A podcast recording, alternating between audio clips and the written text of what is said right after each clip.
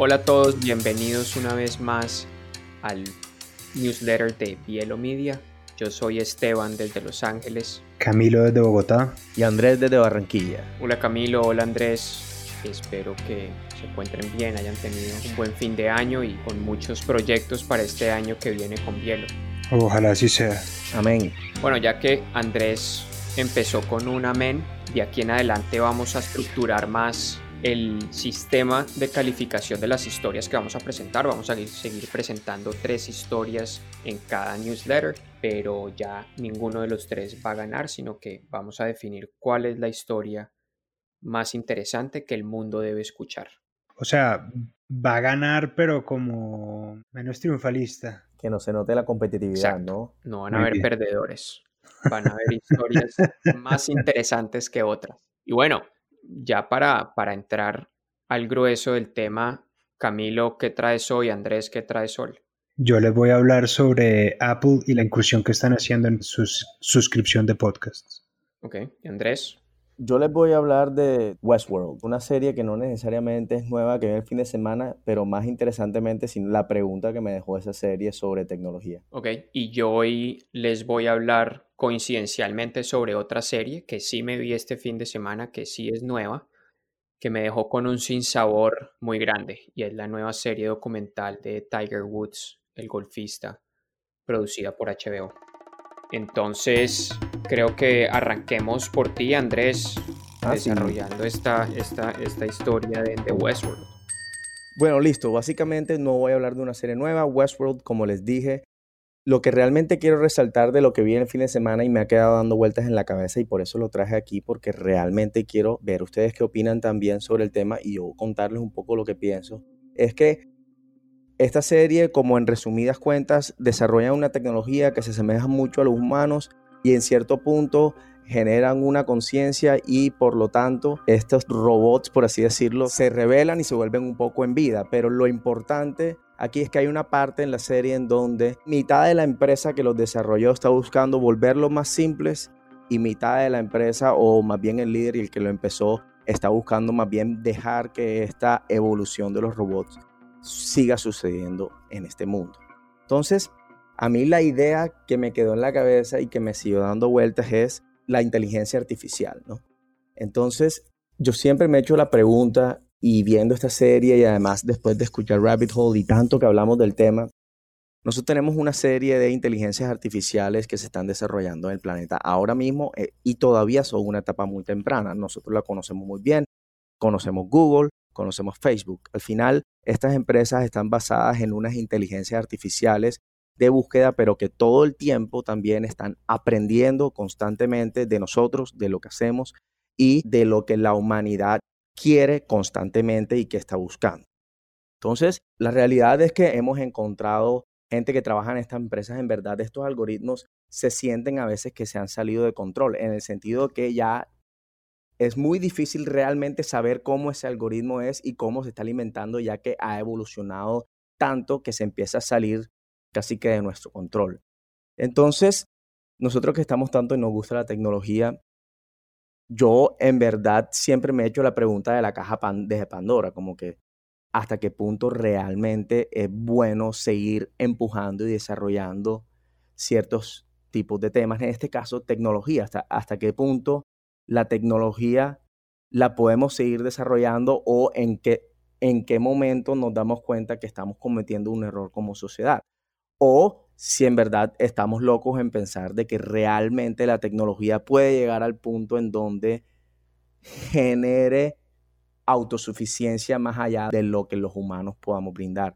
Yo personalmente, yo siempre me he preocupado por estos temas, yo siempre siento que hay puertas que es mejor que no abrir, así como la clonación, y realmente siento que la cantidad de información que estos algoritmos y estas inteligencias artificiales tienen, creo que es un tema que también hay que limitar y hay que regular. No sé ustedes qué opinan. Pues yo, más allá del debate como moral y ético sobre las cajas de Pandora que existen, yo creo que es irrisorio proponerle a la humanidad que no, no vaya al espacio, no se invente las armas, no cruce el Atlántico. Yo creo que no tiene sentido poner esos límites, nadie nunca los va a respetar. Sí creo que el debate exige mucho más cuidado e interés de lo que somos capaces de abarcar aquí como en, en este momento me parece un tema muy interesante, pero quería comentar que me llamó tanto la atención de la serie cuando salió es para traerlo un poco como a lo que es Bielo, es el concepto de la interactividad, o sea que es Westworld si no es un juego en vida real infinito de lo que es cualquier juego hoy en día. A mí me, pareció extremadamente interesante pensando como en cómo va mucho más allá del entretenimiento, pues fue como lo que, lo que me hizo pensar a mí, no sé Esteban. Sí, pues fíjate que esa promesa de que la, la, la inteligencia artificial salvaría a la humanidad, pero el miedo de cuando pues estos ordenadores tomen el control, de pronto ya nunca la humanidad va a poder recuperar ese control. Pero yo creo que la promesa de que la inteligencia artificial iba a cambiar nuestras vidas es algo que ya existe, ya se cumplió esa vaina. Ya hoy vivimos en un mundo donde hay inteligencia artificial y yo creo que ahora el reto está es en cómo integramos estos operadores en nuestro día a día y cómo hay unos controles adecuados por parte de los que programan estos ordenadores de conocer los algoritmos, porque si en algún momento se salen de control y esos algoritmos comienzan a crear otros algoritmos que de pronto el ser humano ya no tiene control sobre ellos, pues ya digamos que comienza a verse un panorama más oscuro, pero mientras tanto yo siento que la cosa está controlada. Pero bueno, me parece interesante. Creo que ese tema, además porque la inteligencia artificial sí que tiene de ancho y de largo de dilemas éticos y morales. Y ahí habría que entrar a hablar con algún filósofo de pronto. Invitamos a los de Urbi y de Torbi que hablen de la inteligencia artificial en algún momento. Por lo menos que nos conteste el newsletter con un correo. sí.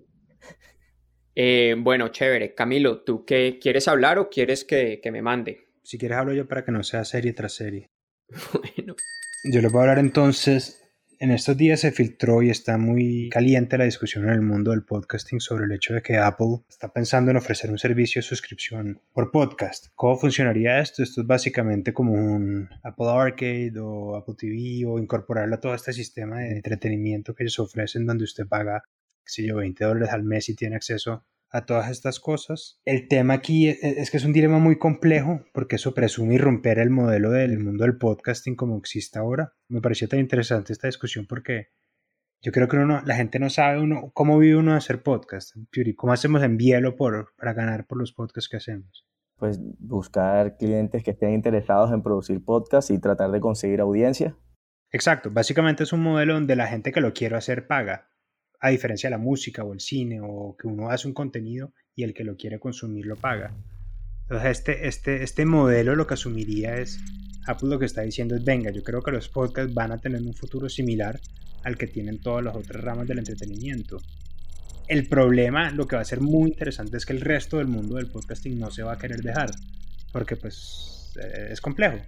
Entonces va a ser un tema de qué tantos programas es capaz Apple de comprar y qué tanto éxito va a tener. Si va a ser un tema que va a tener muy buenos programas y todo el mundo va a querer pagar ese servicio para tener los podcasts, entonces en toda probabilidad el modelo de negocios va a cambiar. O es una apuesta que va a ser Apple y a lo mejor no pega. Es, es un tema complejo en que es una apuesta grande que nos puede cambiar el modelo de negocios a todos los que estamos en este medio. O puede ser un, llamado de atención a, a un modelo que en realidad no es tan eficiente para los creadores. Mucha de la gente que hace podcast no puede vivir de los podcasts. Entonces, bueno, creo que es un momento muy interesante en la industria del podcasting y vamos a ver cómo se perfila esto y qué tan diferente es de sus hermanos de la industria del entretenimiento. Interesante. Yo escuchaba el otro día y esto fue un artículo que nos compartió Andrés, donde escuché a la directora de marketing de Spotify sobre cómo los podcasts a Spotify no le han generado un aumento en sus suscriptores mensuales con respecto a la inversión que han hecho en los podcasts y cómo no les ha significado de verdad una inversión sustancial, pues un, retorno sustancial en número de miembros. Y eso asusta un poco para quienes trabajamos en este medio si los grandes jugadores como Spotify están pueden perder el entusiasmo porque todavía es un medio creciente pues para expandir ahí un poquito eso, Esteban, no era la de Spotify, sino era una de alguna Credit Corp. Sí, Citibank, era de Citibank. Correcto. Y el análisis que ella hacía, pues sí, Andrés nos corregirá que él es mucho más sabio en estos temas que nosotros, es que el, la gran apuesta de Spotify por los podcasts era traer más gente para que pagaran el servicio de suscripción, que estaba trayendo más gente, pero no toda esa gente estaba pagando el servicio premium. Entonces era como todo el mundo tenía el ojo puesto sobre, sobre cómo iba a desenlazarse esa historia, pero estoy de acuerdo contigo, Esteban, en que es un... Estamos como en un momento, yo creo que estamos todos pendientes de qué es lo que va a pasar, como que se siente como que hay eh, vientos de cambio, que, dirían en, en la música country. Yo creo que todo depende y va a seguir dependiendo de lo que nosotros sabemos que depende, que es la calidad de producción de los podcasts y la calidad del contenido que sea ahí yo creo que tomará más tiempo para que haya más gente, depende de la audiencia. Al final me refiero a la audiencia y va a haber audiencia mientras haya calidad de contenido. Yo creo que necesitamos es que no haya contenido que no esté a la altura para la gente, que yo creo que es lo que hace que la gente no se enfrente a este nuevo canal de comunicación, básicamente. Así lo veo. Me gusta ese concepto de content is king que dices tú, Beauty. Si antes el, el concepto de negocio de cash is king, hoy en día es hay que tener buen contenido. Así es. Estamos haciendo una buena apuesta entonces en Bielo para el futuro. Esperemos que sí sea. De acuerdo. Y bueno, por mi lado, como les dije anteriormente, yo les quiero hablar sobre el sinsabor o pues la desazón que me dejó una serie que llevaba esperando varias semanas. Porque a mí me encanta el golf, me encanta jugar y me encanta verlo. Y este fin de semana salió el segundo episodio e último episodio de la serie documental de HBO dedicada a la vida de Tiger Woods. La serie se llama Tiger y se desarrolló se desarrollan dos episodios que entre los dos suman casi tres horas. Y la serie sigue la historia de quien para muchos, incluyéndome a mí, fue un ídolo por lo que representó en la historia del golf, por su forma de jugar, por, digamos que el hambre de competir de ese hombre y, su entrega total a un deporte que muchos disfrutamos. Esta historia la cuentan amigos, colegas y amantes y utilizan una cantidad de material de archivo de televisión. Pero la desazón mía quedó principalmente por dos puntos. Primero, porque Tiger Woods siempre fue un poco difícil y siempre ha sido difícil de leer y descifrar. Eh. Digamos que la persona de Tiger Woods no es fácil de entender y esta serie no la explicó tampoco. Yo quedé como con la misma desinformación antes de haber entrado a la serie.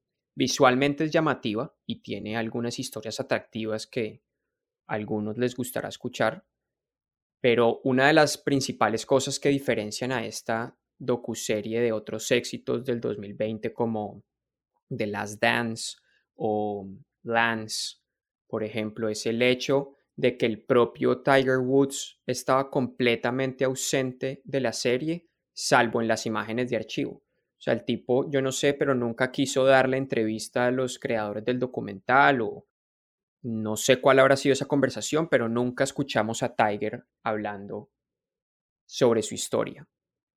Y la serie, digamos que termina con una nota triunfal en su victoria en el, en el Masters de Augusta del año 2019, pero deja de un lado algo que para mí era muy importante, es como el desastre emocional de Tiger, en gran parte provocado por su papá, porque este personaje tuvo una infancia que fue súper planeada, que eso fue interesante de ver, pero su papá era un tipo súper ambicioso y exigente y casi que construyó la vida de Tiger desde chiquito.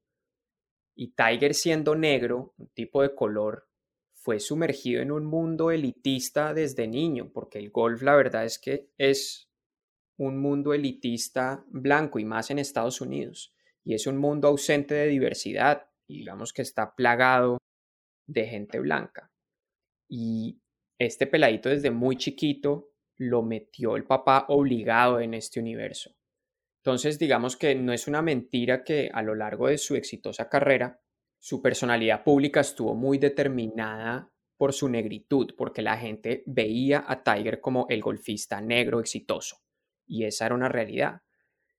Pero digamos que esa, esa, esa personalidad no estuvo para él determinada por su negritud, sino por su falta de blancura, lo siento yo, porque el tipo le encantaban las novias monas, le encantaba vivir como no hacía parte de la comunidad negra, no se sentía parte de la comunidad negra. Incluso en algún momento al tipo lo entrevistan y él estaba tan desconectado de su lugar en el mundo que sintió la necesidad de invertirse una categoría racial para sí mismo y él se llamaba como Cablination, que era una mezcla de Caucasian, blanco, black, American Indian and Asian. Y el tipo dijo, yo soy Cablination. A mí me gusta denominarme así, como si esa mezcla de razas se pudiera terminar y a raíz de eso surgen otros problemas, pero la gente al final del día lo veía él como negro, pero él nunca se sintió así y la serie no explora ese aspecto tan interesante de su historia.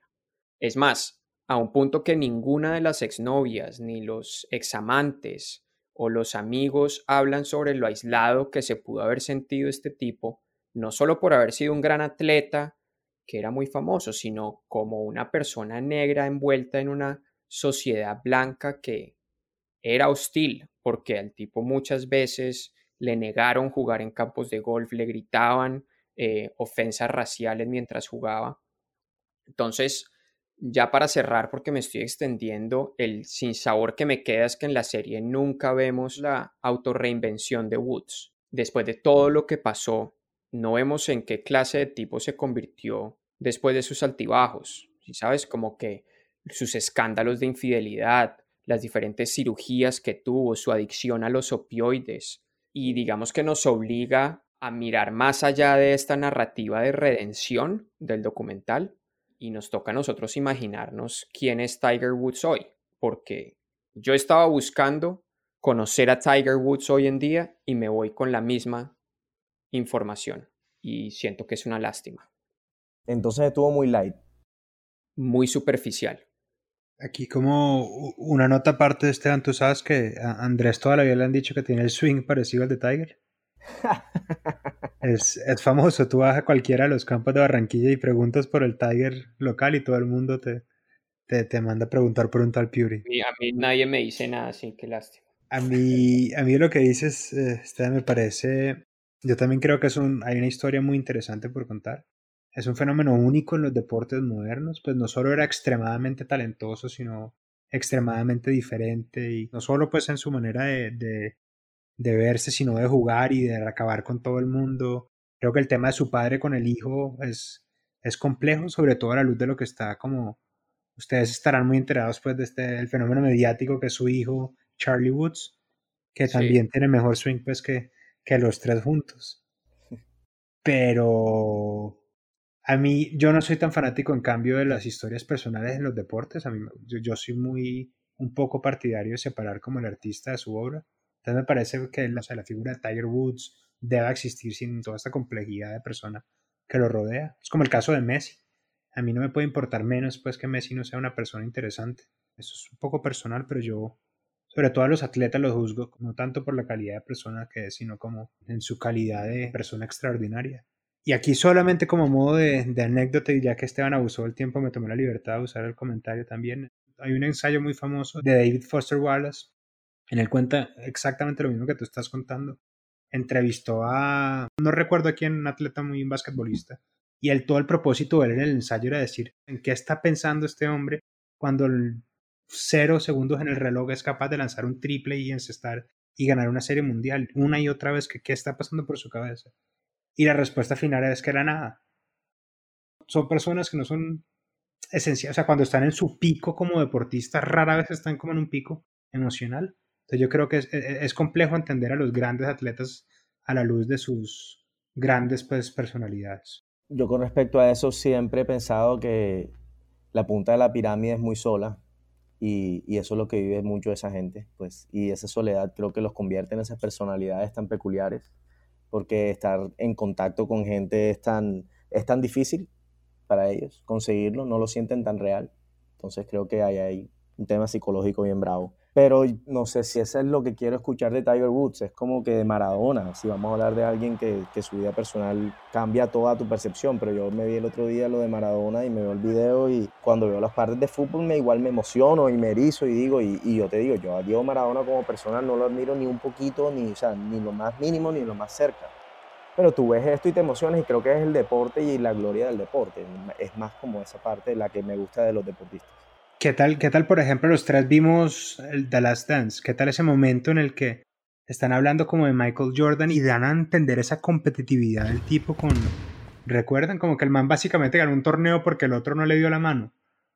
Exacto, pero yo interrumpo ahí porque tú estás escuchando eso de voz de Michael Jordan y estás entendiéndolo a él que él en su totalidad es un deportista, no hay mucho más allá detrás de eso, pero lo estás escuchando de él. Pero ¿y cómo no? No, pues es que aquí Tiger Woods no está hablando. ¿Qué tal que Tiger Woods sí tenga algo distinto? Es que ese es el problema. ¿Qué tal que Tiger Woods, porque él desde muy chiquito estaba entrenado para responderle a los medios unas respuestas preparadas? Cuando tú tienes una serie de HBO, HBO no solamente va a salir a hacer un compilado de las, de las mejores finales y los mejores swings de Tiger Woods. Básicamente esta serie eso es lo que es. O sea, esta serie básicamente lo que tiene es, vamos a compilar los éxitos de este hombre, los fracasos de este hombre, eh, y vamos a entrevistar a sus amigos que ya hoy no son amigos, a sus exnovias de hace mucho tiempo. Entonces, digamos que queda un espacio muy vacío en la historia de él que uno esperaría que la hubiera llenado el personaje, que es él. Yo no sé si yo hubiera hecho una serie de Tiger Woods si no hubiera sido capaz de entrevistarlo a él.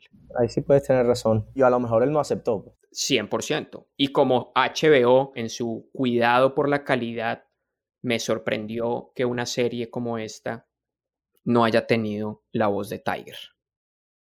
La verdad. Chévere está. Lástima por HBO, pero chévere. Bueno, y entonces esas fueron nuestras tres historias de hoy.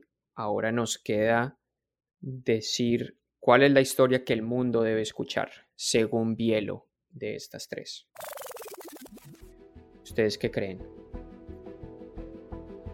Yo creo que dentro del mundo de Bielo, pues la historia que trae Camilo es, es realmente algo sorprendente, algo que puede ser un gran game changer en la industria de los podcasts. Entonces, definitivamente creo que para mí esa es la historia del mundo de escuchar, porque para allá va el mundo de los podcasts. Yo, yo me sumo a ti, Andrés, también creo que esa es la historia que el mundo debería escuchar. Sí, y yo también debo decirlo porque mi historia viene de un espacio muy personal y creo que el mundo no debe escucharla. Al que la quiera escuchar, que vaya y la escuche, pero creo que no es tan necesaria. Así que la historia de Camilo de iTunes y su plan de de pronto sacar una plataforma basada en la suscripción es nuestra historia recomendada. Y bueno, muchas gracias Camilo, Andrés. Nos vemos en una próxima ocasión. Muchas gracias a los dos. Saludos a mi mamá que ahora abrió una cuenta como influencer de podcasting. Entonces, eso es un, un shout out. Sigan a la mamá podcastera y pues nada, gracias a todos y chao.